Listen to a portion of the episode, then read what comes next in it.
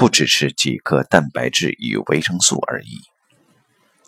性与精气神的关系是许多修行法门的关照重点，其间的关照与现代生理学、医学的看法存有相当差距。现代的观点总认为，性行为的耗损离不开排泄物上可以客观分析的成分，所以对男人而言，就是损失了几个蛋白质与维生素；而在女人，有时连这点损失也称不上。按这种说法，性行为永远是得大于失的事，用少量的分泌物换得身心的大松出，真乃何乐而不为？因此，所有的节欲说法只能是宗教或道德钳制及扭曲人性的手段。但，果真如此吗？把性当成纯生理之事，所可能引致的弊端，我们上面已经谈过。但都从心理或人格上所可能产生的影响而言，其实就身体来说，将性的消耗只视为是少量可见的生理损失，也是有问题的。有过较深坐禅经验的人都晓得，在性行为后，精神统一会较平常打上不少折扣。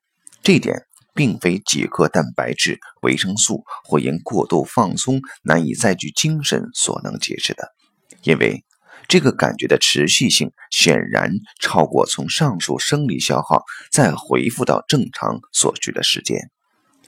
也就是说，性除非是满则溢，除非是阴阳气机的交换，否则它对精气神的统一饱满就有一定的破坏性。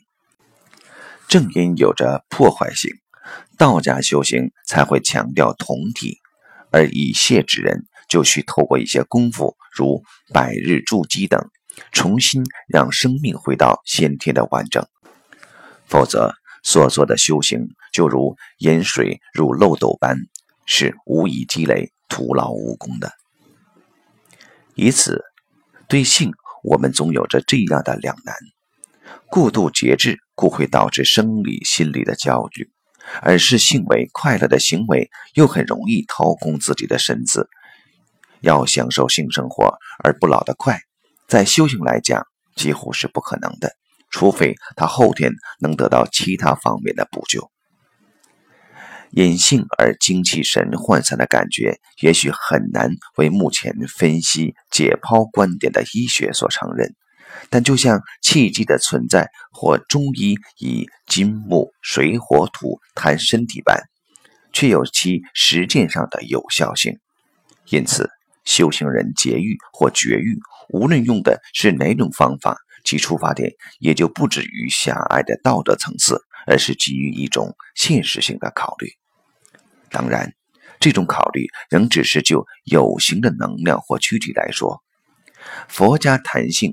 更重要的，还在行者透过对这强烈本能的关照，看到生命深深的不由自己，在缘起性空中不为所持，乃得解脱。总之，这是个生死之门。